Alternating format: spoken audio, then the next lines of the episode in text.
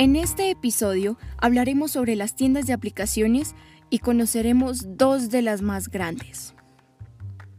Las tiendas de aplicaciones son grandes plataformas de comercio electrónico que agrupan a desarrolladores, las personas que desarrollan y suben las apps, ofreciendo toda la oferta de aplicaciones móviles y una serie de servicios asociados, como búsquedas entre apps, compras, pagos, etc., a los usuarios, que son las personas que consumen las apps y todo tipo de contenido. Cada sistema operativo móvil tiene asociado su propia tienda de aplicaciones, desde la que distribuye las apps específicas para sus dispositivos. A continuación vamos a conocer dos de las más grandes.